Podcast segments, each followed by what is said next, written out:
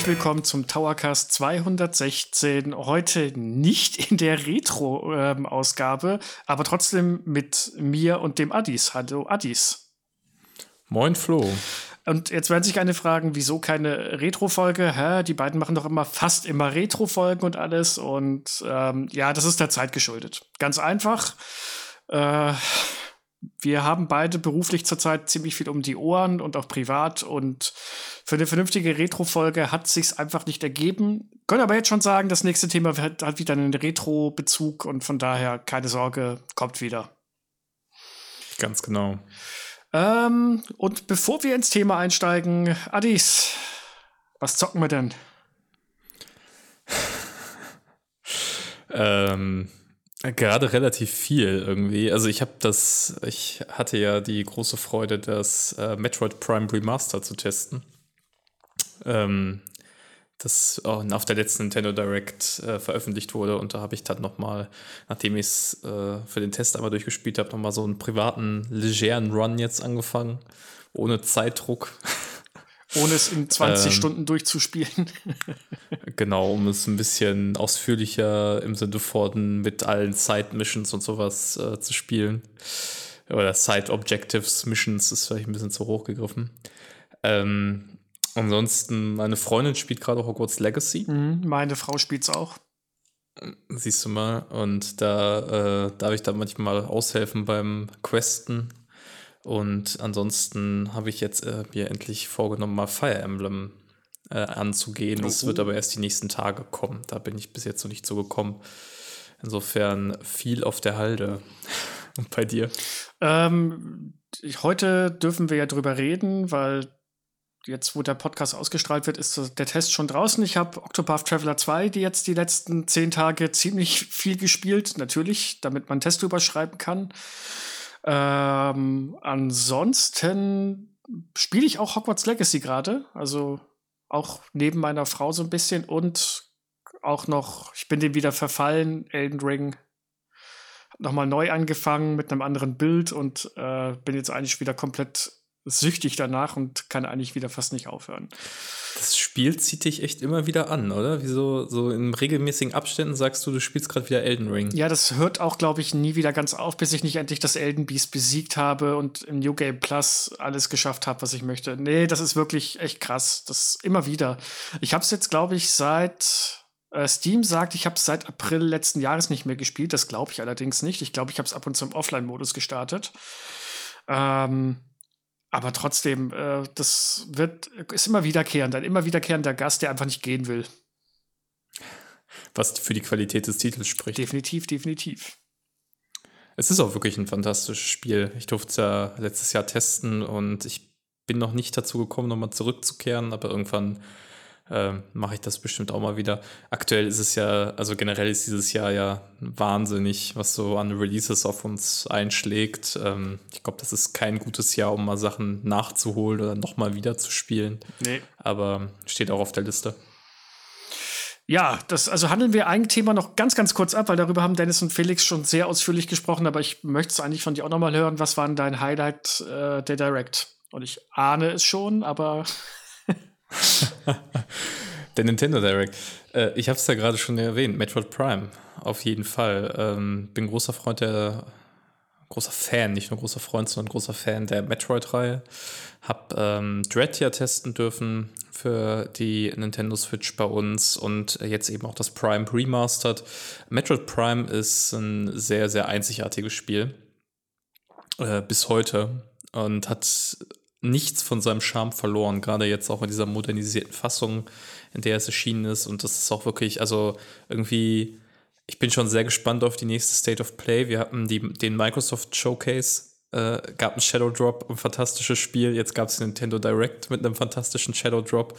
Also irgendwie hoffe ich, äh, denke ich, dass Sony da auch noch nachziehen wird. Dann hätten wir das dreimal jetzt, das einfach direkt nach einer Präsentation ein absoluter Top-Titel erscheint. Aber ey, Metroid Prime Remastered ist für mich, ich habe dem Spiel unserem Test eine 10 von 10 gegeben und wir werden da auch nochmal ausführlicher drüber reden. Zwinker, zwinker. also zum Thema Retro und so. Ähm, nur äh, das Spiel erfordert eben auch, um dem gerecht zu werden, natürlich ein gewisses Maß an Recherche, auch die Möglichkeit für uns beiden, das ausführlicher zu spielen. Und deswegen wird es noch ein bisschen dauern. Aber äh, es ist ein Meisterwerk und sehr, sehr zeitlos. Und äh, das war mein absolutes Highlight. Äh, darüber hinaus natürlich auch Zelda. Das hat mich auch sehr angefuchst. Und ich muss sagen, die Ankündigung von äh, Button Kaitos, dem HD-Remaster, einfach weil das eine JRPG-Reihe ist, in, zu der ich bis jetzt noch null Berührungspunkte habe äh, von der ich mich aber freue, da mal ein bisschen Berührungspunkte mit ihr zu bekommen. Also ähm, da freue ich mich auf den Sommer, da soll es ja rauskommen und äh, ja, bin gespannt, wie das wird. Und bei dir? ja, das hatten wir gerade eben schon so kurz im Vorgespräch ein bisschen, aber ganz ehrlich, also ich habe jetzt auch gesagt Metroid Prime, das wäre auch mein persönliches Highlight gewesen, allein weil ich es jetzt mal nachholen kann. Aber ansonsten, wenn du mich heute fragen würdest, hey, was wurde denn auf der Direct großartig angekündigt, was dem Gedächtnis geblieben ist, muss ich ganz ehrlich sagen, bis auf Prime und Zelda ist mir nichts mehr hängen geblieben.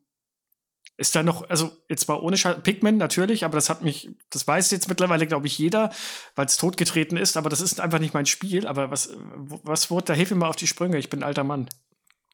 Ja, ich meine, gab es ein paar, äh, paar Sachen. Ähm, du hast die Level 5 Titel, da, mhm. also Professor Layton ein neues und ähm, dieses Detektivspiel Schrägstrich RPG, dessen Namen ich gerade nicht auf, auf, dem Schirm habe. Ja, ähm, ja.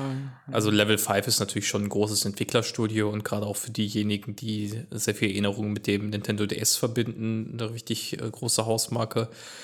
Ansonsten, die, ich fand die Direct hatte einen schwachen Start. Und war gegen, war gegen Ende stark, ja.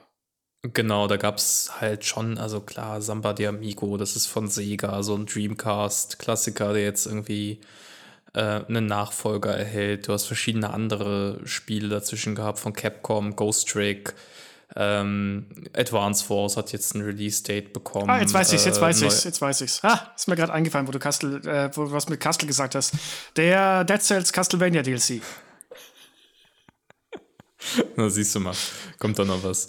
Ja, ich bin ja bei Dead Cells irgendwie, hab mich, ich weiß nicht, ich hab mich nie abgeholt, der Titel. Muss ich, mir muss ich vielleicht mal eine Chance geben. Das kam bei mir auch sehr, sehr spät. Also wirklich erst Jahre nach Release habe hab ich da meine Freude für ähm, gefunden und äh, ja, ganz empfehlen. Aber darüber, wie gesagt, über die Direct soll ja gar nicht unser Thema sein. Äh, wir können jetzt äh, ein bisschen einen auf Spannung tun, aber jeder, der auf die Folge geklickt hat, weiß eh schon, worum es geht.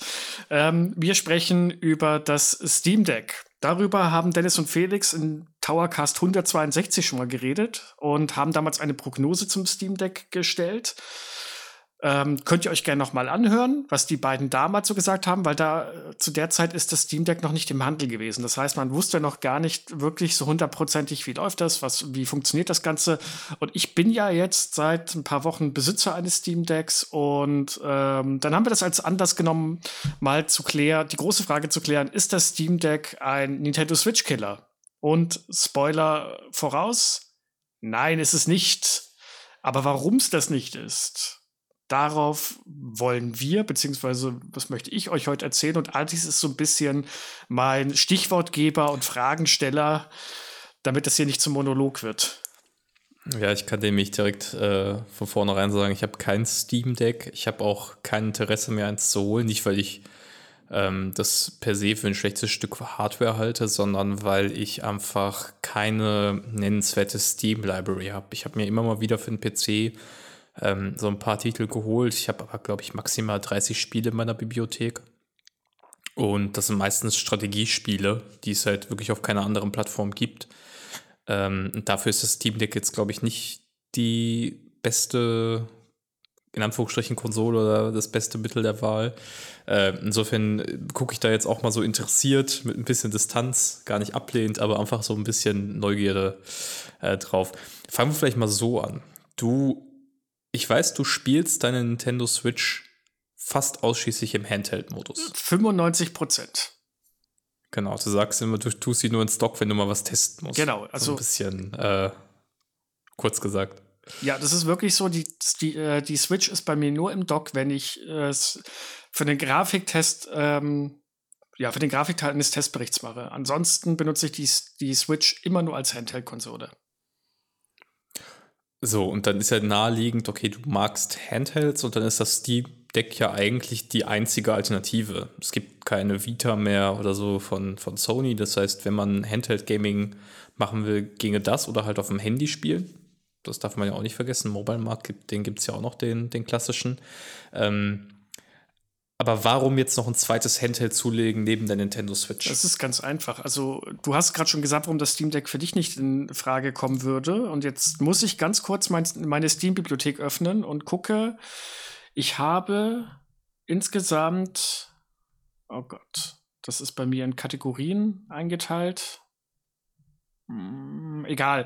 Ich habe so an die 500 bis 600 Spiele auf Steam da ist viel Mist dabei. Also da sind auch äh, Spiele aus Bundles und so weiter dabei. Aber von mhm. diesen 500 bis 600 Spielen würde ich sagen, sind alleine mindestens 350 bis 400 Spiele, die ich mir im Laufe gekauft habe, seitdem Half-Life 2 damals rausgekommen ist und da war Steam notwendig. Das heißt, ich habe eine riesige Steam-Bibliothek und ich kann auf dem Steam Deck einige Spiele spielen, die es auch niemals auf die Nintendo Switch schaffen werden. Stichwort Elden Ring. Beispielsweise.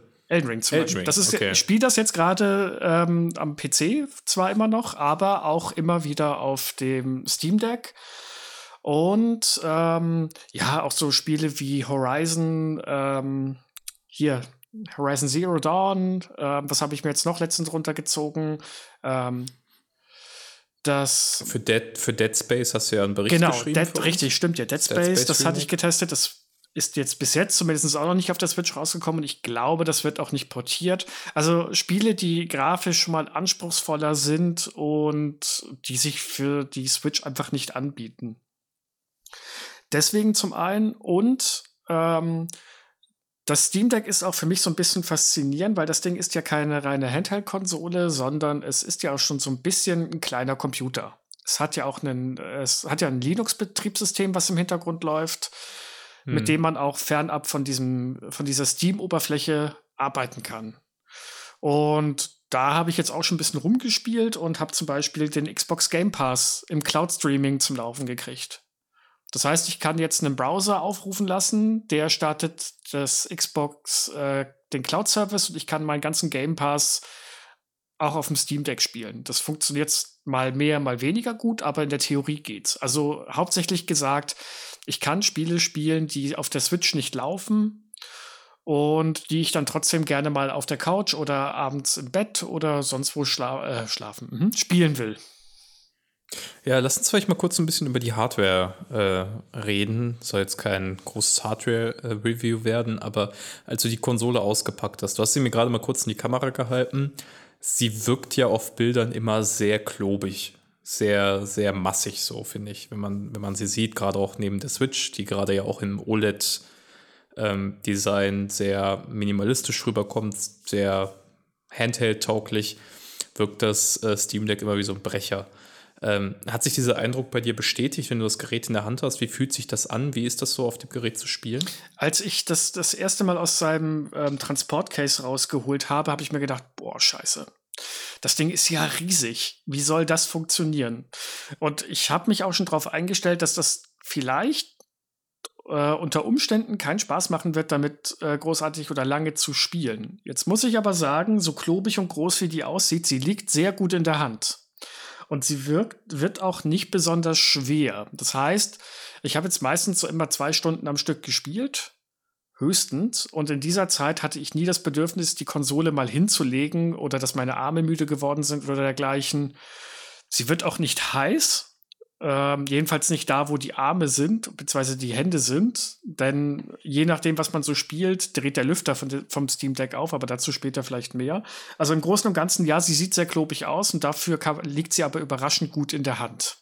Mhm. Ähm, welches, das Steam Deck gibt es ja in drei Ausführungen. Ja wenn ich es richtig im Kopf habe. Ne? Genau. Die unterscheiden sich sowohl was den Bildschirm angeht, als auch was die Speichergröße angeht. Also ob du nur einen kleinen Speicher hast oder ich glaube bis zu 512 Gigabyte sind möglich. Ähm, welches Modell hast du dir geholt? Ich war mal ganz dekadent und habe mir die, die, teuerste Variante geholt mit 512 Gigabyte SSD. Die mittlere ist, ist halb so groß und die günstigste hat 64 Gigabyte und das ist dann auch keine SSD mehr. Und das Display, es stimmt schon. Das Einzige, worin sich das Display aber äh, unterscheidet, ist, dass es ein entspiegeltes und geätztes Glas hat. Jetzt muss ich sagen, wenn ich mir das ich habe es hier auch gerade liegen und wenn ich gerade von, von meinem Winkel auf das Steam Deck gucke, dann möchte ich nicht wissen, wie das nicht entspiegelte Glas aussieht, weil ähm, spiegelt doch schon. Nicht extremst, aber entspiegelt finde ich das nicht. Aber es hat mich bis jetzt beim Spielen auch nicht mega gestört. Okay. Ähm, was für eine Akkulaufzeit kriegst du da im Schnitt raus? das ist. Äh, Wenn du zwei Stunden gespielt hast, so also, im, im Durchschnitt? Das kommt wie immer aufs Spiel an. Das ist ja auch wie bei der Switch. Wenn wir ähm, Breath of the Wild spielen, dann können wir vielleicht so mit den neueren Versionen vier bis fünf Stunden spielen. Das Steam Deck ist definitiv nicht dafür ausgelegt, dass man es lange ohne Stromverbindung spielt. Also man kann je nach Spiel äh, dabei zugucken, wie der Akku wirklich minutiös runterläuft. Wenn ich jetzt zum Beispiel ähm, Dead Space für den im Rahmen meines äh, Steam Deck Hardware-Tests äh, habe ich es mal alles auf Ultra gestellt und ich konnte wirklich zugucken, wie die Anzeige, wie die Batterieanzeige von 60 Prozent, wie es damals war, innerhalb von 10, 12 Minuten auf 54, 55, äh, 53 so runter war. Also das geht wirklich schnell.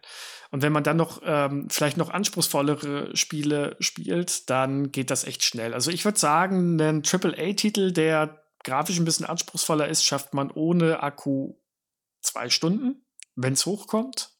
Ich muss sagen, das hätte ich vielleicht im Voraus ein bisschen mehr testen können, als das ein bisschen, was ich jetzt gemacht habe. Aber ich wollte es ja auch aus meiner Sicht ein bisschen wiedergeben. Und ich bin jemand, bei mir ist das Steam Deck zu, sag mal, 90 Prozent der Zeit am Kabel. Das heißt, mhm. ich hab, benutze es selten unterwegs, weil dazu hat sich die Situation, hat sich die Möglichkeit noch gar nicht ergeben für mich. Und zu Hause ist das Kabel, das mitgeliefert wird, das Ladekabel ist wirklich sehr lang. Das heißt, ich habe immer irgendwo eine Steckdose in der Nähe und dass ich in die Verlegenheit komme, mir Gedanken machen zu müssen, ob der Akku wirklich lang genug hält. Jetzt hast du gerade schon äh, so ein bisschen über die, ähm, das Display gesprochen. Ich finde, wenn man das Steam Deck so als Außenstehender sieht, weißt du, woran mich das immer erinnert, optisch, ein bisschen an das Wii U Gamepad. Ja. Weil das hat doch auch, das Steam Deck hat ja auch oben die Analogtasten. Das ist ja ein bisschen kontrovers gewesen, vielleicht auch heute noch, während die Switch und ja beispielsweise auch der Xbox-Controller, die haben versetzte Analogsticks. Ähm, du sagst, es liegt gut in der Hand. Diese Steuerung mit den Analogsticks und das Layout, ähm, hast du dich da schnell dran gewöhnt oder ist das was, was Eingewöhnungs- Zeit erfordert, weil man ja auch noch ein Touchpad, wenn ich es richtig verstanden habe, auf der Konsole selber hat. Ja, oder? du hast unter beiden Analog-Stacks jeweils ein Touchpad, das du mit den Daumen bedienen kannst. Und das funktioniert eigentlich relativ gut. Also ich habe nicht viel Umgewöhnungszeit gebraucht. Das liegt aber auch daran, dass wenn man es in der Hand hält, ich, ich nehme das jetzt mal äh, bei mir in der Hand, man hat ganz üblich wieder die beiden äh, Zeigefinger hinten auf den Schultertasten und der rechte Daumen liegt eigentlich auf den Knöpfen, ist aber auch gleichzeitig bei den Analogsticks drüben. Und hinten im hinteren Bereich vom Steam Deck sind auch noch mal zwei Knöpfe, die man dann mit Zeige- und Ringfinger bedienen, äh, drücken kann. Also man kann dazu. Also wie bei so einem, so einem Pro-Controller quasi. Die haben noch meistens auch noch hinten, also nicht einen Nintendo Switch Pro-Controller, sondern diese etwas teureren, auch Third-Party-Controller, wo du dann hinten dann genau. noch Knöpfe hast. So eins hat, so ist das hier auch. Ich muss sagen, gerade bei Elden Ring ist es mir mehrmals passiert, ähm, dass ich mit dem Daumen beim schnellen Hin- und Her-Switchen von Waffen oder mit, beim Ausweichen auf, den, äh, auf das Touchpad gekommen bin und dann äh, hat es dazu geführt, dass es das als Eingabe erkannt hat und plötzlich habe ich meine Waffe weggesteckt. Das war manchmal arg ärgerlich, vor allem beim Spiel wie Elden Ring. Ähm, man gewöhnt sich aber vergleichsweise schnell dran. Und ähm, dass die Analogsticks oben sind, muss ich ganz ehrlich sagen, fand ich jetzt nicht sonderlich schlimm. Wie gesagt, Eingewöhnungszeit relativ kurz. Vielleicht noch kurz was zur Haptik von den ganzen. Äh, die Analogsticks fühlen sich echt gut an. Äh, hat jetzt auch nicht irgendwie, wirkt nicht billig oder dergleichen. Und die Eingabe funktioniert eigentlich ziemlich genau und präzise. Also da haben sie gute Arbeit geleistet, was die Sticks angeht.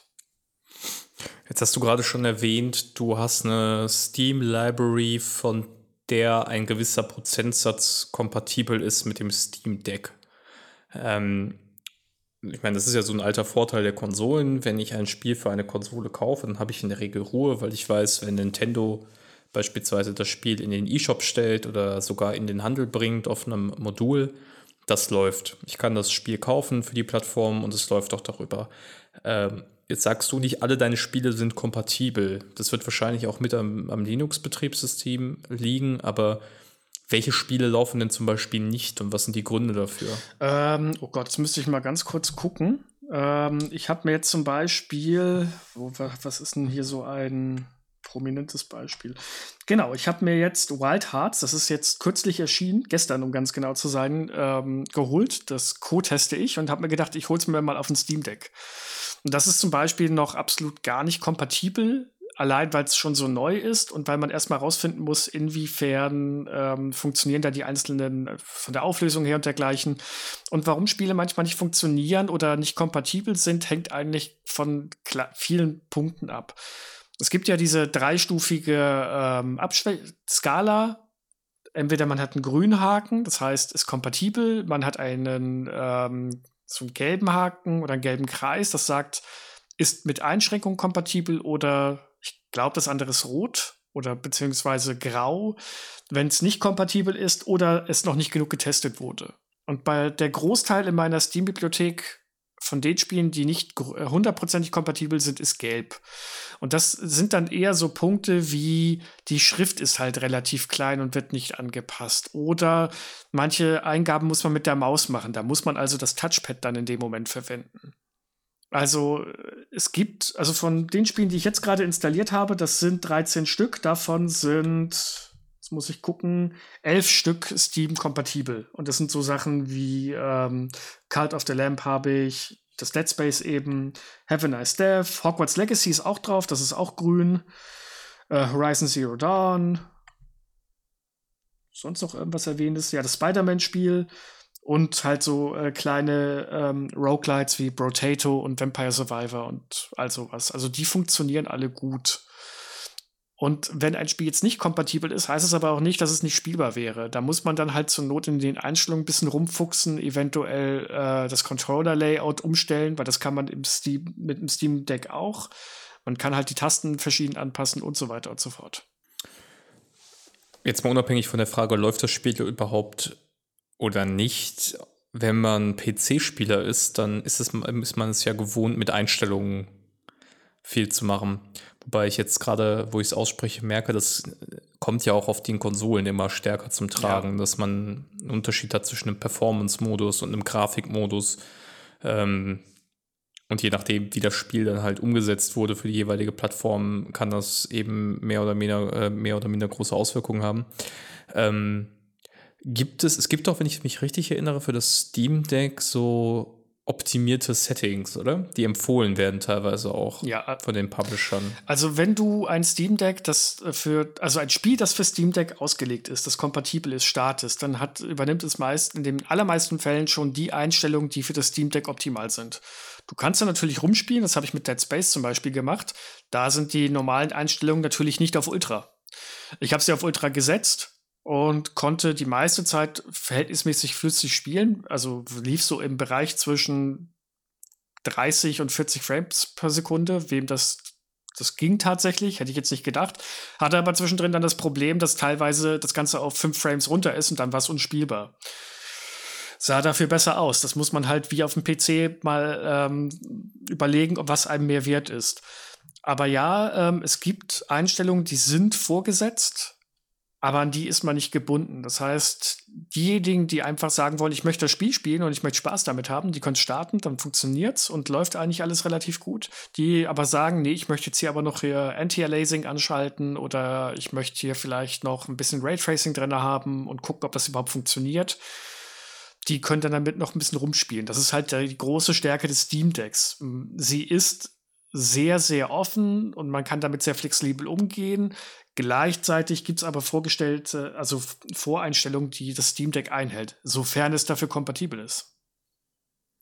Wie relevant sind denn eigentlich solche Grafikdetails auf einem Handheld? Ich erwische mich immer wieder dabei, dass ich doch merke, auf der Nintendo Switch äh, sind mir viele Sachen nicht egal, egal, aber dadurch, dass der Bildschirm einfach relativ kompakt ist, selbst beim OLED-Modell, das ja nochmal ein Ticken größer ist, ähm, übergeht man, finde ich, auch viele grafische Abstriche mit dem Auge relativ schnell, eben weil der Bildschirm so ist. Das ist jetzt nicht so, als würde man vor einem 4K-Fernseher sitzen ähm, mit irgendwie verschiedenen Konsolen direkt im Vergleich und du könntest sofort sagen, ah ja, hier, guck mal, The Witcher läuft ja auf PlayStation 5 mit 60 FPS äh, und diesen Grafikeinstellungen auf der Switch hast du 30 äh, mit einer deutlich reduzierten Auflösung. Da ist es immer so relativ offensichtlich. Solange ich ein Spiel im Handheld-Modus spiele, merke ich das gar nicht. Zumal ja auch nur die Switch von den drei großen Konsolen mir überhaupt diese Fähigkeit bietet. Wenn ich jetzt mal sowas wie Cloud-Streaming oder Konsolenstreaming auslasse. Ähm, hast du denn selber das Gefühl, dass du diese Unterschiede zum Beispiel in der Grafikeinstellung noch stark wahrnimmst auf dem Steam Deck zwischen diesen einzelnen Modi? Jetzt kommt der Punkt, wo mich wahrscheinlich gefühlt die eine Hälfte des der Steam Deck Besitzer umbringen wollen, wenn ich das jetzt offen sage, aber nein. Ich finde, ich bin da ganz bei dir. Man sieht die Unterschiede zwar schon, wenn man hinguckt und ähm, gerade was vielleicht Umgebungsschärfe und dergleichen angeht, das vielleicht schon eher dann wirkt das Bild ein bisschen schärfer und dergleichen. Aber im Großen und Ganzen, ob jetzt auf der Rüstung, also beziehungsweise auf dem Anzug von Isaac aus Dead Space nun die Details ein bisschen genauer dargestellt werden oder nicht, das erkenne ich auf dem kleinen Bildschirm, in Anführungszeichen klein, jetzt auch nicht. Und das ist tatsächlich nicht so ein Riesenunterschied und das ist auch in den meisten Fällen für mich bis jetzt nicht wert gewesen. Also ich bin sehr häufig bei den Standardeinstellungen geblieben. Muss aber auch gestehen, die ganz großen Grafikmonster habe ich nur kurz ein bisschen angeprobiert. Also Elden Ring habe ich auf den normalen Einstellungen gelassen, zum Beispiel, und das sieht einfach trotzdem immer noch wunderschön aus. Und da hatte ich jetzt nicht das Bedürfnis, irgendwie äh, was hochzustellen. Ich glaube, ich habe die Weitsicht noch ein bisschen äh, erhöht, damit ich mehr sehe. Und das war's. Hm. Hast du denn schon mal, ich weiß nicht, hast du das Dock? Es gibt doch eine Dock-Konfiguration auch mittlerweile ne, von Valve. Jetzt darfst du raten. Da du es nur im Handheld-Modus spielen willst, wahrscheinlich nicht. Nee, ich hab's nicht. Ähm, das wäre auch ein bisschen schwachsinnig, mit einem Gaming-PC hier zu Hause mir noch ein Steam-Dock ja, zu holen. Ähm, nein, ich habe das Dock nicht. Ich werde es mir niemals holen. Ähm, das Ding ist eine reine Handheld-Konsole für mich. Genau, man könnte es aber theoretisch sogar so ähnlich nutzen wie die Switch, wenn ich es richtig verstanden genau, habe. Genau, ne? also eigentlich Dass du über das identisch. Dock dann genau. nochmal eine Ausgabe hast. Ja, genau, eigentlich identisch. Du kannst noch, sogar noch ein paar Sachen mehr anschließen, soweit ich das in der richtigen Erinnerung habe. Es hat also ein paar mehr USB-Anschlüsse und dergleichen. Wahrscheinlich für Maus und Tastatur, ja. wenn du es wirklich als PC nutzen willst. Ja, also ich muss sagen, ich habe auf meiner jetzigen, für mein jetziges Steam Deck habe ich mir eine kleine Mini-Bluetooth-Tastatur geholt, weil wenn man es dann mal im Desktop-Modus benutzen möchte, wo man ab und zu tippen muss, ist das echt ein Krampf, das mit der eingebauten Bildschirmtastatur zu machen. Das geht zwar, aber man braucht ewig und drei Tage. Ich stelle mir gerade irgendwie so eine Zukunft vor, wo Leute, keine Ahnung, Studis im Seminar oder so, kommen mit einem Steam Deck rein, statt einem Laptop und lassen dann ihre Präsentation darüber oh laufen, Gott, weil es ja nicht. über das Stock theoretisch genauso funktio funktionieren würde. Ja, aber das ist, das ist es halt. Ne? Das ist halt eigentlich, es ist ja wahnsinnig schwer, finde ich. Eins ist es eine Konsole, weil wir leben ja eigentlich auch, dass die Konsolen immer mehr werden wie PCs. Ähm, die laufen, also zum Beispiel Xbox und PlayStation laufen auf einer PC-Architektur. Ähm, Nintendo ist jetzt auf einem Nvidia-Prozessor, also eine Mobile-Architektur, aber äh, die, die grundlegende Technologie unter den Systemen nähert sich eher an, ähm, an den PC, als dass sie jetzt stark davon abweicht. Äh, und dann ist es jetzt irgendwie, ich finde, das Steam Deck führt das vor Augen, weil eigentlich kann man es ja benutzen wie eine Konsole. So, du kannst, hast deinen Shop, ähm, du kannst über diesen Shop Sachen kaufen, du hast ein, ein Layout, das optimiert ist für eine Steuerung per, per ähm, per Analogstick und so. Das heißt, du bist da eigentlich frei und trotzdem ist es eigentlich im Kern PC, wo du auch, wie du gerade gesagt hast, Windows drauf installieren kannst oder andere Betriebssysteme deiner Wahl. Also irgendwie ist das sehr abgefahren, so darüber nachzudenken. Es ist vor allem, also ich finde, das ähm, Steam Deck ist so ein bisschen ein Twitter-Wesen. Ich meine, hauptsächlich ist es für mich eine Konsole. Weil, ähm, wenn du möchtest, musst du niemals in diesen Desktop-Modus von, ähm, von SteamOS beziehungsweise diesem Proton gehen. Also bist es wird niemals notwendig sein, aber wenn du es machen möchtest, dann äh, äh, öffnet sich dir eigentlich quasi nochmal eine komplett neue Welt an Einstellungen, Sachen, die du runterladen kannst und so weiter und so fort. Also ich meine, ich habe ich habe da mal in dieses Hasenloch, habe ich mal, äh, oder beziehungsweise in diesen Hasenbau habe ich mal reingelinst, als ich das Cloud Gaming dafür fit machen wollte. Und ähm, das ist schon, was du damit alles machen kannst, ist schon echt krass. Aber das ist etwas, wofür ich es wahrscheinlich weniger benutzen werde, denn ich benutze es als Handheld. Hm. Und es ist ja auch ähm, von der Architektur beziehungsweise vom Innenleben ist es ja auch wie, wie eigentlich die Switch ähm, hat sie PC-Hardware drin. Es ist eine AMD-APU drin, also mit CPU und GPU, 16 GB RAM und man merkt schon, das funktioniert alles. Es läuft alle, es läuft echt gut und es hat aber auch seine Macken. Ich habe schon die ersten Bugs gehabt, wo ich ein Spiel nicht starten konnte, weil Steam danach immer wieder abgestürzt ist und ich äh, tatsächlich wie auf der PC-Version erstmal meine äh, Dateien dann wieder bestätigen und verifizieren lassen musste. Und ja, es ist nicht so eine viel gut Konsole wie die Nintendo Switch, denn es ist einfach noch Potenzial dazu da, dass was schiefgehen kann. Weißt du, woran mich das, wo wir jetzt gerade über die Switch und wir können ja vielleicht mal so ein bisschen jetzt über die Vergleiche reden. Weißt du, was ich mir mal denke? Das Steam Deck erinnert mich total an den Atari Lynx. Ja, da, das war eigentlich ein High-End Handheld, der auch entsprechend halt ausgelegt war und wo die Spiele dann auch entsprechend beeindruckend aussahen oder vielleicht auch ein Game Gear von Sega oder so. Und daneben hattest du dann Game Boy. Und der Game Boy setzte eigentlich schon auf veraltete Technik. Der hatte kein schönes Farbdisplay, der hatte kein, äh, der hatte weniger Buttons dann teilweise, aber der Game Boy hatte einfach den Vorteil, das Ding lief und du hattest eine lange Akkulaufzeit und sie haben da einfach Nintendo hat immer priori oder priorisiert immer nach meinem Eindruck nicht die reine Leistungsausgabe, sondern diese ganzen Faktoren drumherum. Ist das Gerät handlich? Kann ich es gut mitnehmen? Ist der Lüfter leise? Ähm, wie, wie lange kann ich quasi auf dem Gerät selber was machen? Und dann werden die Spiele an diese Bedürfnisse angepasst. Und beim Game Gear und beim Links war es so, da brauchtest du irgendwie acht Batterien gefühlt. Die waren alle nach einer Stunde leer, weil das Ding so viel Energie gezogen hat.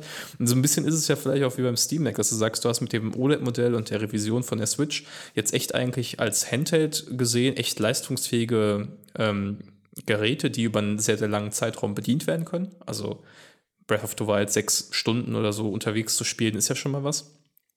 Äh, Im Vergleich dazu Dead Space äh, will nach zwei Stunden wieder an die, an die Steckdose. Also irgendwie erinnert mich das sehr stark daran, dass es da diese, diese unterschiedlichen Designphilosophien, glaube ich, gibt, wenn man ein Handheld-Design entwirft und dass Nintendo sich immer sehr stark auf diese Faktoren wie Portabilität, äh, Einfachheit der Bedienung und, und Akkulaufzeit fokussiert.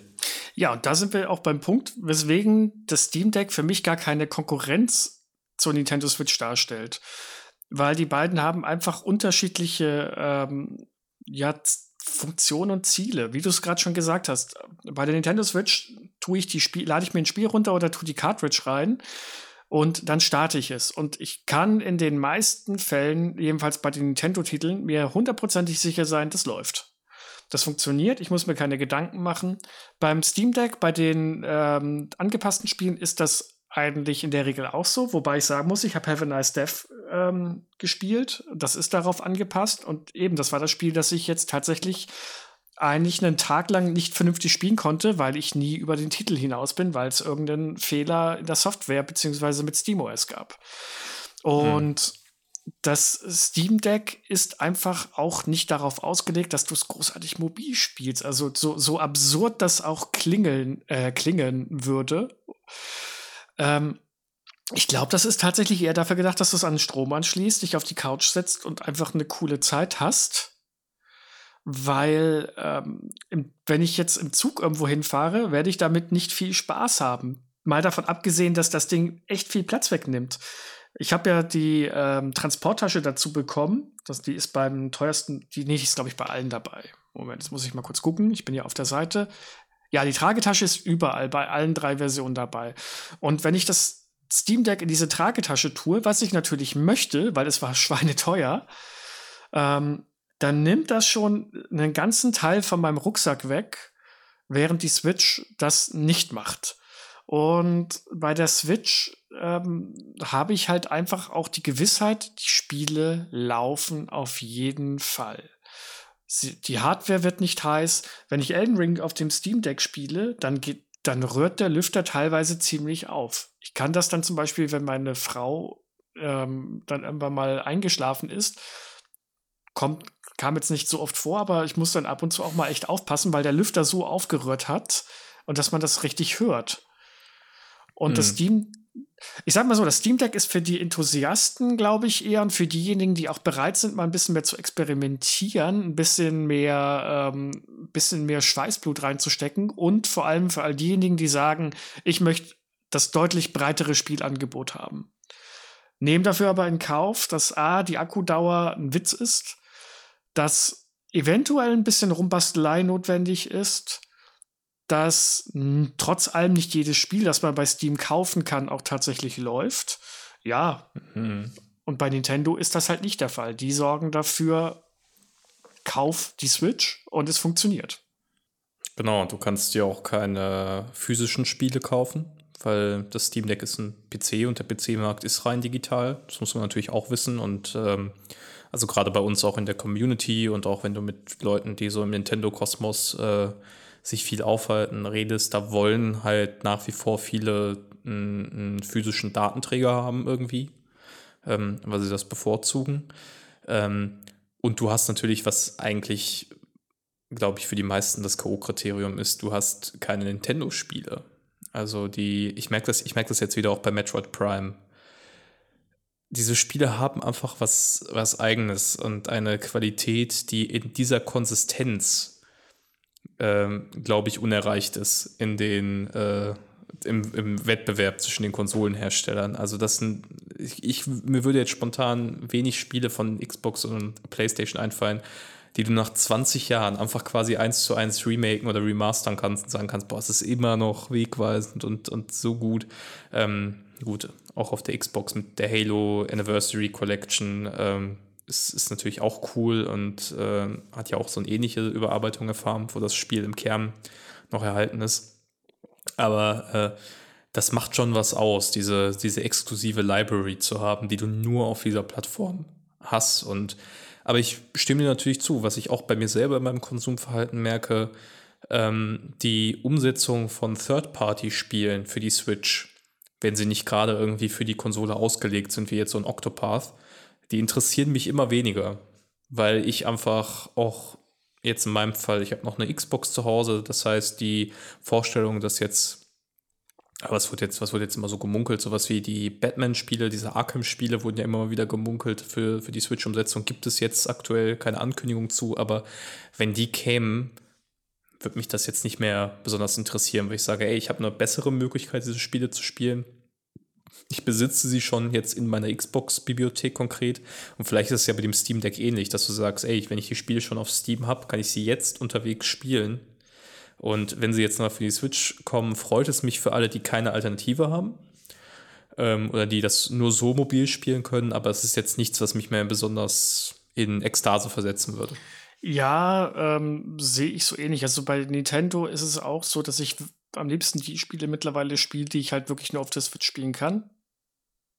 Ähm, beim Steam Deck ist halt, beziehungsweise bei Nintendo war ja auch lange, lange oder ist auch immer noch der Indie-Darling gewesen das dem Rang läuft, würde ihm der Steam Deck jetzt so ein bisschen ablaufen, finde ich.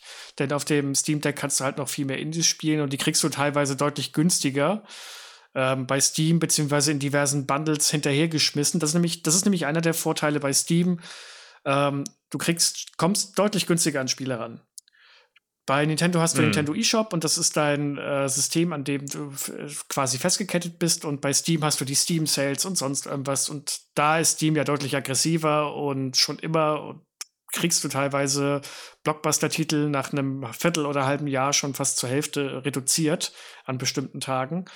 Und das, da hängt Nintendo so gesehen noch ein bisschen hinterher. Ähm, Darf ich kurz ja. einhaken, weil, ich das, wir das gerade frisch genewst haben, anlässlich der bevorstehenden Veröffentlichung von Tears of the Kingdom hat Nintendo darauf hingewiesen, dass Breath of the Wild jetzt reduziert erhältlich ist. Ähm, Und ihr könnt es gerade, glaube ich, im Nintendo eShop für, ich glaube, statt den angepeilten 70 Euro für 47 oder 48 Euro kaufen. Ja, das, also, das ist auch nach, nach, drei, nach sechs Jahren fast. Das, ne? ist, halt so ab, das ist halt so absurd. Nintendo-Spiele werden halt auch nicht günstiger. Also gut, warum sollten sie? Naja, gut. Ich wollte gerade sagen, sie sind die einzigen, die es schaffen, ihre Spiele preisstabil zu halten. Deswegen, es ist ja wirklich krass. Also PlayStation und Xbox-Spiele, die bekommst du ja nach einem Jahr in der Grabbelkiste. Die liegen, also selbst die, die Blockbuster-Titel. Ähm, Sony hat jetzt angekündigt, das neue Horizon landet jetzt im, im Abo für die, ich meine, gut, Xbox hat eh eine andere Strategie mit dem Game Pass und so. Alles cool, will ich auch gar nicht in Frage stellen. Aber selbst Sony, das sich ja eigentlich auf die Fahnen schreibt, hier, wir sind die, ähm, wir machen exklusive High-End-Produkte für 80 Euro. Selbst die verramschen ihre Spiele ja nach einem Jahr spätestens. Ja. Was ich. Also da ist Nintendo wirklich eine Ausnahme. Ja, ist es auch. Und ich meine, sie können Und ich würde es an Nintendo-Stelle auch nicht großartig ändern. Also von daher ob es jetzt so Kunden, äh, für den Kunden ist es halt doof, weil man nicht günstiger großartig an die Spiele rankommt, es sei denn, es ist wirklich gerade mal ein Sale, dann hat man vielleicht Glück. Aber als, als, äh, als äh, Sammler und jemand, der sich halt auch oft Retail-Spiele kauft, ist es auch schön, dass die im Wert nicht fallen. Also ich kann immer so in meine in mein Regal gucken und mir denken, okay, ich habe da Geld investiert natürlich, aber dieses Geld bleibt entweder ungefähr da auf dem Niveau oder es sinkt nur maximal ganz leicht oder es steigt sogar im Wert. Das ist ja auch so skurril. Ich glaube, es gibt ja keine andere Plattform, äh, aktuelle moderne Plattform, und jetzt nicht Retro-Konsolen, wo die Spiele teurer werden. Wenn, nach einer gewissen Zeit. ja, das ist richtig. Das ist, das, also, das ist schon das, faszinierend. Das müssen wir auch immer wieder mit äh, zu unserem Bedauern äh, feststellen, wenn es mal irgendwie ähm, recherchier ums Recherchieren geht und man sich denkt, oh, holt man sich die Originalspiele von damals und dann stellt man fest, nein, das mache ich auf keinen Fall. ich guck mal, ob es bei Nintendo Switch Online in der Emulation ist. Ja, ähm, was ich vorhin vergessen habe, was auch noch für die Switch ein bisschen mehr spricht, ist tatsächlich das Display. Ich meine, das Steam Deck sieht echt schön aus und ähm, es kommt aber nicht an das OLED-Display der Nintendo Switch OLED. Ähm, wenn man es jetzt mit der normalen Switch vergleichen würde, dann sind die beiden relativ gleich auf, finde ich. Die tun sich nichts, aber das ist sowas, was dem Steam Deck noch so ein bisschen fehlt, dieses äh, richtig, richtig geile Display. Das wäre so noch das, die Kirsche oben auf der Sahnehaube drauf und das wäre halt geil. Aber naja, gibt, soll ja, kommt ja vielleicht, wobei ähm, Valve schon gesagt hat, sie planen keine Hardware-Revision erstmal auf längere Zeit, sondern sie wollen am quasi am Betriebssystem schrauben. Und das muss ich sagen, das, passiert ziemlich häufig. Und während wir bei Nintendo oftmals nur ein, die allgemeine Stabilität wurde verbessert in den Patch Notes stehen haben, das ist ja mittlerweile ein Running Gag ähm, Nichts ist so stabil wie die Nintendo richtig, Switch. Mit, mit dem Nintendo Switch. Mittlerweile die, die Vereinte Nationen, die Vereinten Nationen messen die Stabilität von Ländern mittlerweile in Switch. Ja, und äh, seit ich mein Steam Deck jetzt besitze, habe ich schon vier Updates runtergeladen, bei denen die Patchlogs also schon deutlich länger waren und man wirklich sieht, okay, da wird dran gewerkelt. Also das fand ich jetzt eigentlich auch schon ganz gut. Und wenn ich richtig mutig wäre, könnte ich mich sogar für ähm, Beta-Builds an, äh, anmelden und mir quasi schon mal so experimentelle Patches und Funktionen und dergleichen anschauen und testen. Das Ding wirkt für mich wirklich einfach als, äh, wie gesagt, jetzt aus der Distanz. Es ist wirklich so was für Early Adopter. Also wie das erste iPhone oder so. Oder ähm, es ist ein experimentierfreudiges Gerät, das, glaube ich, schon ganz viel ziemlich cool macht. Aber ich würde behaupten, die aller, allermeisten Leute fahren mit der Switch nach wie vor besser, ähm, wenn sie nicht technikaffin sind, wenn sie keine Steam-Library haben, wenn sie nicht bestimmte Eigenschaften quasi erfüllen. Ähm, aber hey, Valve hat einen großen Erfolg mit dem Gerät, es verkauft sich sehr gut. Und das, obwohl es ja auch nicht äh, woanders erhältlich ist. Also du kaufst es ja direkt bei Valve. Ne? Richtig. Ne? Du ja eigen, es gibt, es gibt sie nicht im Handel. Das ist auch noch so ein Punkt. Man kann nicht einfach mal eben ins Saturn gehen und sagen, ich kaufe mir jetzt ein Steam Deck. Und das ist ein Punkt, den hast du gerade so ein bisschen ausgespart, aber ein ganz riesiger äh, Unterschied, der auch immer noch für die Switch spricht, dafür, dass es halt wirklich für die Masse eher was ist, ist der Preis. Ich meinte, ich zahle für das günstigste Steam Deck, zahlt man, äh, stand jetzt 419 Euro. Und damit hast du das vier, die 64 Gigabyte Variante, die keine SSD drin hat. Also die Ladezeiten sind schon mal deutlich la langsamer. Mit 64 Gigabyte kriegst du, also äh, Wild Hearts, was ich mir jetzt runtergeladen habe, hat 68 Gigabyte. Das könnte ich mir damit nicht runterladen. Klar hm. kann man SSD reintun, das geht auch, wie bei Nintendo Switch, aber dann äh, fallen die Ladezeiten, die schnellen weg. Gut, das wäre bei der günstigsten jetzt eh der Fall. Aber die nächst geringere, also die mittlere mit 256 GB und dem äh, nicht wahrscheinlich Spiegel-Display äh, des Todes, das kostet 550 Euro. Und was kostet die äh, OLED aktuell? Weißt du, hast du es im Kopf? 350? Die Switch OLED 330 müsste die kosten, oder? oder 350? Nee, 349, stimmt. Ja, guck mal, das sind 200 Euro weniger. Und wenn du dann noch die teuerste Version willst, die ich mir jetzt wirklich, äh, muss sagen, wirklich gegönnt habe, die kostet 680 Euro, also 679. Und das ist halt auch ein Punkt, weswegen ich die Switch gar, äh, das Steam Deck gar nicht auch als Konkurrenz oder auf einer gleichen Ebene sehe. Deswegen finde ich find diesen, fand auch damals die ähm, Headlines immer so schwachsinnig, wo es hieß, ah, Valve bringt den Switch-Killer raus. Wo ich mit, nein, tun sie nicht. Sie bringen, wie du es gerade schon gesagt hast, sie bringen ein Handheld für PC-Enthusiasten raus. Und dafür ist es, das ist das Ding. Das ist genial dafür. Es macht mega Spaß. Ich liebe mein Steam Deck. Ich möchte es nicht mehr missen. Aber ich, die Nintendo Switch wird das Ding auf keinen Fall ersetzen. Ich werde weiterhin auf der Switch spielen. Ich werde die Switch mit auf Reisen nehmen und äh, Nintendo-Titel drauf spielen und vielleicht auch das eine oder andere Indie-Spiel. Mal gucken. Je nachdem, was gerade, wo es gerade ein bisschen besser aussieht, auf der OLED oder auf dem Steam Deck ja, also von daher, das Steam Deck gewinnt für mich persönlich durch das breitere Angebot, dass ich mehr Spiele spielen kann als auf der Switch, dass ich damit ein bisschen rumspielen kann und ja, im Endeffekt eigentlich, dass ich da so meinen kleinen PC habe, mit dem ich theoretisch auch so Sachen machen könnte wie wenn ich es jetzt ganz, ganz dringend nötig hätte, könnte ich Videos drauf gucken. Ich könnte mir äh, Netflix und Co. drauf installieren und anschauen und abends im Bett gucken. Aber naja, gut, auf so einem Display willst du das auch wieder nicht. Ja, das ist ja immer, also es ist ja auch schon seit längerer Zeit, das, äh, was die Leute so fragen, auch warum gibt es eigentlich Netflix nicht für die Switch? Ich persönlich muss sagen, ich habe das Gefühl, dass sowas durch Smartphones, äh, nicht Smartphones, ja gut, das geht auch, aber durch sowas wie Smart TVs ähm, bisschen obsolet geworden ja. ist. Also ich glaube, zu Zeiten der Wii U war das einfach noch so, ey, du hast einen Bildschirm, der macht nichts anderes als Sachen anzuzeigen und die Wii U hat es halt eben ausgegeben. Mittlerweile kann ich alles direkt auf der, auf meinem Fernseher gucken. Ich nutze meine Konsolen nur noch zum Spielen und, und äh, bin damit happy.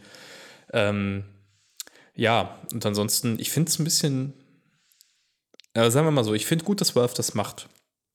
Weil so sehr ich die Switch auch mag und äh, so happy ich auch damit bin, es ist schon irgendwie schade, dass der Handheld-Markt mittlerweile so komplett von Nintendo dominiert wird. Es, Nintendo war immer die führende Kraft im Bereich Handhelds seit dem Game Boy. Da ist auch nie jemand so richtig rangekommen, aber es gab immer wieder Versuche. Erst von Sega, von Atari, später von Sony. Das vergisst man ja heute. Sony hat ja eine sehr große Handheld-Offensive mit der PlayStation Portable und der PS Vita. Und die Vita hatte ja damals schon einen OLED-Bildschirm. Also die war wirklich Hightech für die damalige Zeit. Ähm, und ich habe so das Gefühl, wenn Valve da jetzt so ein bisschen reinstößt, dann ist das vielleicht auch für Nintendo zumindest ein, ein Ansporn, auch nochmal sich weiter zu verbessern, weil Konkurrenz belebt ja das Geschäft. Und es ist einfach schade, dass wir da mittlerweile so wenig Auswahl haben auf dem Handheld-Gebiet. Ich glaube, das nächste, was da überhaupt noch kommen wird, ist, dass wenn Cloud-Streaming markttauglicher wird, dass dann verstärkt Xbox und PlayStation darauf setzen werden und wirklich Cloud-Devices anbieten, wo du dann einfach Sachen drauf streamen kannst. Ja. Ähm, wobei das keine richtigen Handhelds sind für Leute, die halt schlechtes Internet haben. Das ist auch noch eine Sache, das habe ich noch nicht ausprobiert. Ähm, ganz einfach, weil ich, wie gesagt, das Steam Deck meistens immer auf dem Sofa oder im, äh, im, vom Schlafengehen ausprobiere und dann ist der PC aus. Ich könnte aber theoretisch auch die Spiele, die auf dem Steam Deck jetzt nicht vernünftig laufen, auf dem PC starten und äh, auf Steam Deck streamen. Das müsste ich mal ausprobieren. Hat mich bis jetzt noch nicht so gereizt, weil eben die Spiele, die ich spielen wollte, funktionieren da, laufen da drauf ganz gut. Ich bin jetzt auch mal sehr gespannt, ähm, wie das nächste Spiel, das ich im Rahmen von die, unserem hier, wie läuft's auf dem Steam Deck Format schlägt, nämlich Hogwarts Legacy. Da setze ich mich jetzt ab Anfang nächster Woche mal dran und teste das auf Herz und Nieren, wie gut es läuft. Da hat die PC-Version so ja schon so ab und zu mal leichte Probleme mit Bilddrucklern und dergleichen. Und da bin ich sehr gespannt, wie das Steam Deck sich Also ich habe es ja jetzt, ich habe ja jetzt äh, gesehen. Also auf der, äh, meine Freundin spielt es auf der heimischen Xbox. Ähm, wenn sie das irgendwie halbwegs vernünftig auf die Switch bringen, dann Hut ab. Also ähm, das ist schon grafisch ein Brett gar nicht mit Blick auf die einzelnen Animationen. Da ist es okay, aber die Welt insgesamt ist einfach sehr massiv ja. und sehr, sehr detailreich und ähm, also, ähm, ich weiß, wir haben auch kritische Kommentare dafür bekommen, wir sollen es nicht runterreden und vielleicht machen sie ja auch wahnsinnig viel daran und tun, aber äh, wenn das halbwegs anständig gut läuft, dann Chapeau. Das kann ich mir gerade aktuell leider immer noch nicht vorstellen. Ich mir auch nicht, wenn ich mir den Stand der P den technischen Stand der PC-Version angucke. Aber gut, Wunder soll es ja immer wieder geben. Gerade vielleicht ist Zauberei im Spiel. Oh. Adis, hast du noch Fragen zum äh. Steam Deck? Kann ich dir noch irgendwas beantworten, was dir einfällt? Äh, nein. Doch, du kannst mir mal sagen, wie Final Fantasy VII Remake darauf läuft. ich habe Final Fantasy Remake, äh, das Remake auf, äh, mit dem Epic Games Dings gekauft damals. Und den habe ich zwar zum Laufen gekriegt auf dem Steam Deck, aber da funktionieren einige Sachen noch nicht so richtig. Aber ich schicke dir demnächst mal einen Screenshot davon, wie ich spiele. Ja, genau. Reib's mir noch unter die Nase. was ich jetzt noch kurz ähm, sagen wollte, was ich halt auch so faszinierend finde, und ich habe es vorhin ein bisschen angeschnitten, was du halt alles theoretisch mit diesem Steam Deck machen kannst. Klar, du hast schon gesagt, der, der Klassiker ist, du könntest Windows installieren, aber das ist ja nicht mal alles. Leute haben das, benutzen das Ding ja teilweise als Office-Rechner oder sonst irgendwas. Und ich meine, das ist total unpraktisch und blöd und äh, wird keiner machen und kannst du auch im Alltag nicht einsetzen. Aber allein, dass diese, dass das alles möglich ist und wie offen dieses System ist, das ist eigentlich etwas, wo ich sagen muss, das finde ich schon fast wegweisend und da finde ich es auch toll, dass Valve das so fördert und unterstützt, dass diese Plattform so dermaßen offen ist mit diesem Proton-Betriebssystem. Klar, das wird bei Nintendo niemals passieren, müssen wir nicht drauf hoffen. Und ich weiß auch nicht, ob das äh, tatsächlich der im Nintendo-Kosmos oder im Nintendo-Ökosystem so ähm, sinnvoll wäre. Aber für Steam Deck ist das ideal und es funktioniert einfach super. Ja, das ist halt eben der, der alte Unterschied zwischen ähm, PCs und Konsolen. Der PC ist eine offene Plattform grundsätzlich und du kannst den immer wieder umbauen, hardwaretechnisch, aber es bleibt eine offene Plattform im Kern, während ähm, die Konsolen in sich geschlossen sind. Also, keine Ahnung, selbst wenn du die Xbox nimmst, die Xbox teilt sich in bestimmten Teilen ja Komponenten mit Windows, also zum Beispiel die Grafikschnittstelle. Und trotzdem das Xbox-Betriebssystem ist ein in sich geschlossenes System, äh, wo du auf den Shop zugreifst. Da kannst du jetzt nicht einfach so äh, Randomware aus dem Netz runterladen und installieren. Ähm, und ähnliches gilt für die, für die Switch, die ja nicht mal einen Browser hat. Ähm, also das ist schon sehr darauf gemünzt, dass es so benutzt wird, wie es vorgegeben ist. Und das ist so lange toll, solange es funktioniert für die eigenen Bedürfnisse. Aber ja, wenn man Bastler ist, wenn man Spaß daran hat, so ein bisschen äh, zu gucken, was kann ich eigentlich damit alles machen, wie funktioniert das, ähm, auch beispielsweise mit Blick auf, auf Legacy-Titel, die dann auf dem PC laufen oder so, aber jetzt nicht von Proton unterstützt werden, kann das bestimmt spaßig sein, sich da einzufuchsen. Ja. Gut, dann würde ich sagen, mit Blick auf die Zeit auch, wir sind ja gut dabei. Kommen wir zum Ende? Ja, Fazit: ein interessantes Gerät, für viele bestimmt auch ein schönes Gerät, aber kein Switch-Killer. Nee, auf keinen Fall. Aber ähm, wer die Steam-Bibliothek hat, wer gerne auch ein bisschen bereit ist, rumzubasteln, und herumzutweaken und an Einstellungen rumzufummeln, der kriegt da ein Handheld, einen sehr potenten und sehr starken Handheld, der wirklich gut Spiele sehr gut darstellen kann, grafisch. Die Switch in der Hinsicht wirklich bei Weitem übersteigt, muss man so sagen. Also grafisch kriegt das Steam Deck einfach mehr und viel besser hin. Aber äh, wie gesagt, dafür muss man dann auch die, Komfort, die Komfortzone verlassen, die man mit Nintendo kriegt. Und das wird halt nicht jedermanns Sache sein. Und deswegen, du hast es gerade schon gesagt, Fazit, ist die Switch ein Steam-Killer? Nein, ist sie, äh, nee, umgekehrt. Ist die Switch ein Steam-Killer? Das wäre auch eine spannende Diskussion. ist, ist, Steam ist am Ende? Übernimmt Nintendo bald Steam? Das geht gar nicht. Tatsächlich, Valve nee. ist ja kein Aktienunternehmen. Nee, ist es nicht. Das heißt, solange äh, der äh, Gabe Newell äh, da schaltet und waltet und sagt, ich habe da Lust drauf, das zu machen, kann das niemand kaufen. Nicht mal Tencent oder so. Nee, niemand. Oder die Embracer Group. Die hat schon alles gekauft. hoffentlich bleibt das auch so noch lange, lange, lange so. Nein, aber das Steam Deck ist auch kein Switch-Killer.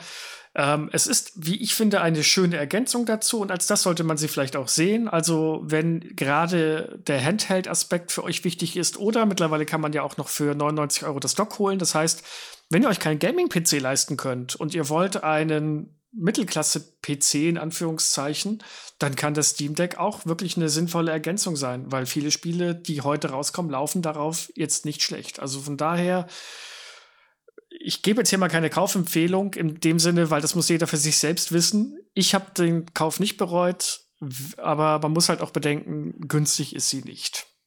Das stimmt, ne? Wenn man überlegt, wie teuer PC-Komponenten sind, ist es natürlich schon attraktiv, weil du kriegst da ja im Grunde alles mitgeliefert.